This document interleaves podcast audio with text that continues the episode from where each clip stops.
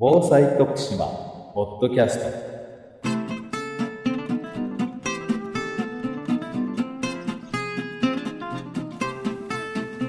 徳島県がお届けする防災徳島ポッドキャスト。今週も防災に関するさまざまな話題についてゲストをお迎えしてお話を伺います。今日は IHI エアロスペース顧問の福田忠則さんにお越しいただいています。よろしくお願いします。はい、よろしくお願いします。去る2月6日に徳島県で行われました国民保護訓練。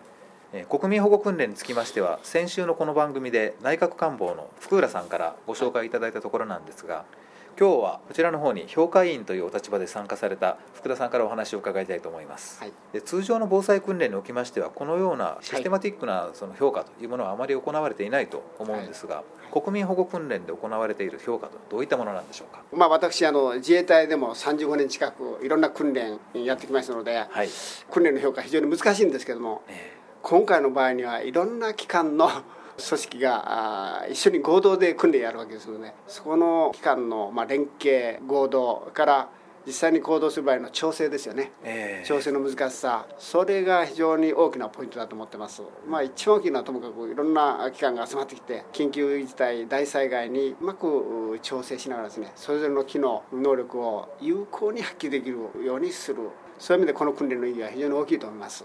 今回の訓練ではええ。県それから消防、ええ。警察、ええ。自衛隊、ええ。それから医療機関とえ。いうふうに本当にさまざまなところが出てまいりますよね、えちょっとお話変わりますけれども、ええ。先ほどお話の中に出てまいりました福田さんご自身の,、ええ。あの自衛隊の時のお話を少しお伺いしたいんですが、はい。はい、これまで自衛隊でですねさまざまな災害対応えというものに当たってこられたとええ伺っておりますけれども、はい。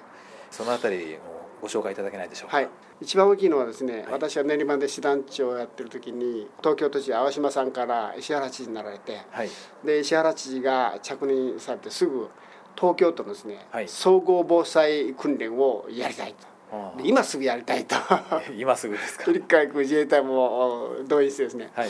やりたい。師団長協力してくれとこれからスタートしたんですが、はい。そんなに大きな組織ですね。急に動きませんが石原さんの力で総理大臣まで動かしてですね防衛庁長官も動かしてやるようになりまして東京都の調整は我々第一師団が窓口でメインにやったんですけどはい準備してる途中に三宅島のですね、はい。大噴火が起こりましてそれはもう、うん三宅島当時3600名ぐらいいたんですかね。そのお人方の安全確保避難避難している地域へのご支援生活保護まあいろいろ最終的には小山の大噴火で全島民が避難しちゃうわけですけども島から出るわけですけどもいろんな支援をですねそれはもう海上自衛隊航空自衛隊も協力してやったわけですけども今でも忘れないのは大地震とか大噴火ありましたけども、はい。一人の怪我人も出ることなくですねなんとかその厳しい状況を逃れることができたということで、まあ、一番の教訓はですね平成12年の6月26日の夕方18時30分に緊急火山情報って出たんですね。テレビでパッとですね。でそれで我々の組織も動動きましたけども特に危険な三宅島の南部の地域の人はその夜の間にですねええ。数時間の間に北側へ全員がですね全部避難しました。それは自主的に避難をされたわけですか？それはですねあの現場は私えー立会してませんからえはるかの離島でわからないんですけども地域の皆さん協力しながらですねもちろんうん村もバスとかなんか出したと思うんですね。乗用車が足りないバスを出すいろいろやったと思うんですけどもはい、18時30分はもう暗くなりかけてですねそうですね。そこからあの2600名がですねはい。で次の日の朝までに北側に全部避難完了したんですね。地域力だと私は思いますけどもこの三宅島の住民のですね自助共助はい、ね、それから、まあ、村長さんの指揮で動けば公助ですね。はい。このお地域力。う。んこれはあの素晴らしいことでやっぱり、えー昭和58年の10月に大噴火があったんですけど、その時の教訓で、まあ、動いたんだろうということなんですけどもああの三宅島住民のですね互いに助け合いながら迅速に避難するその凄さですね私も本当に感心しました。なかなか島民全員が南から北に一人も残さず移動ええするっていうのはないですもんね。できないですすもんごいと思いますねはい。それだけ危機意識を持ってるからですねはい。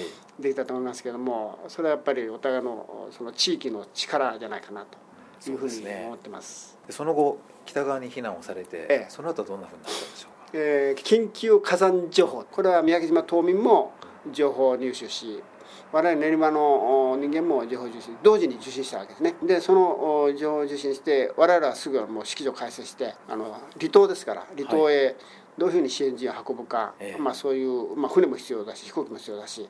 そういう離島へのオペレーションの準備に入りました、都知事から災害派遣要請っていうのは出てないんですけどもはい。あの阪神大震災の教訓でえ そういう緊急火山情報 あるいは震度5以上が出れば自動的に我々自衛隊もですね対応するというまず情報収集から偵察から対応するというそういう体制になってますのでえはい。もう即動きました。即動くんですがあの夜しかもはるか離島そこへすぐ飛ぶわけにいかなくてですね時間かかりましたけどもしばらくすると都知事からの支援要請も来ましたし南部から北部へ2600名、えー避難したんですけど、はい。その2600人の、まあ、生活支援といいますかね。え食事を提供したり入浴支援したり衛生救護ですかね。そういう類のものを自衛隊があのちゃんとサポートするということで、そういう能力を持った部隊はですね、はい。もう早く派遣することで海上自衛隊の船ですね、ええ。三宅島に送りました。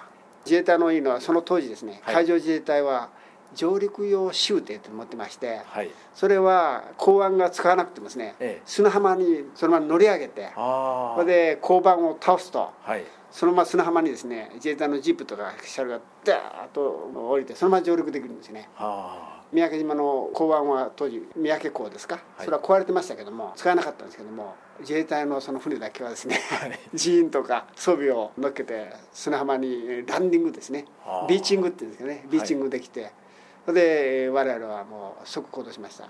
ただ自衛隊の車はそういう不正地にも行動できるんですけどやっぱり地域の皆さんもやっぱり自衛隊のそういう力はですねすごいというふうに感心されてました。あとまああの陸上自衛隊の場合のは大型輸送ヘリですか、はい。それもありますのでそれで運んだりもしました。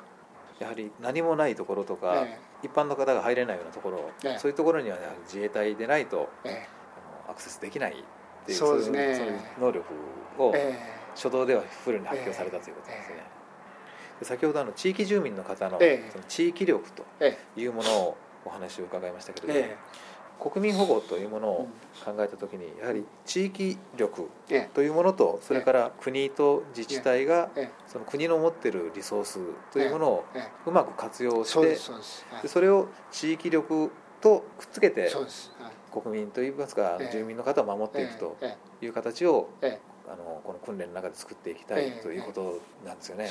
国民保護となりますと、まあ、ええ少し武力攻撃とか、えまあ、テロとかですねちょっとタイプが違うとは思うんですけれども、基本的なその国のあの持っている力ええ。を自治体がどうええ。生かしていくかっていう部分では同じっていうことですよね。そうですね。ん去年ですかあの北朝鮮のテポドンの発射が予想されるということで東北の方ね、飛んでくるかもしれないっていうんで、はい、あの自衛隊もパック3のミサイルを展開したり、はい。い、ろいろやりましたよね。えあれなんかこうミサイル対処の一つのうん実例だと思いますけどえも、うん。あの時あの自衛隊は実弾をねはい。ちゃんと込めてもし飛んでくれば、うん発射すると。場所はもうやっぱりどこでも展開するわけにいかないから展開可能な演習場とかですね、ええ。そういうところに展開したんですけども、うんあれなんかはまあほとんど実践的な展開だと思いますね。だから岩手県とその地域に展開した部隊と密接な連携を取りながらやってたしですね。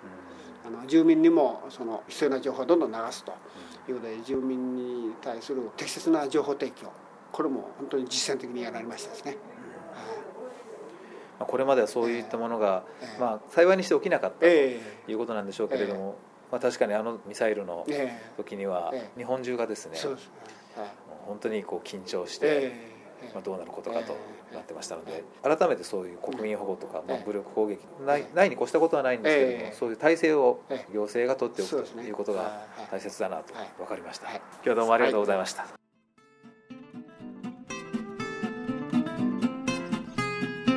今週の防災徳島ポッドキャストいかがでしたでしょうか？この番組は iTunes ストアと徳島県のポータルサイト安心徳島からお送りしています。来週3月8日月曜日の配信はお休みをいただきまして次回は3月の15日月曜日の配信となります。またお聞きください。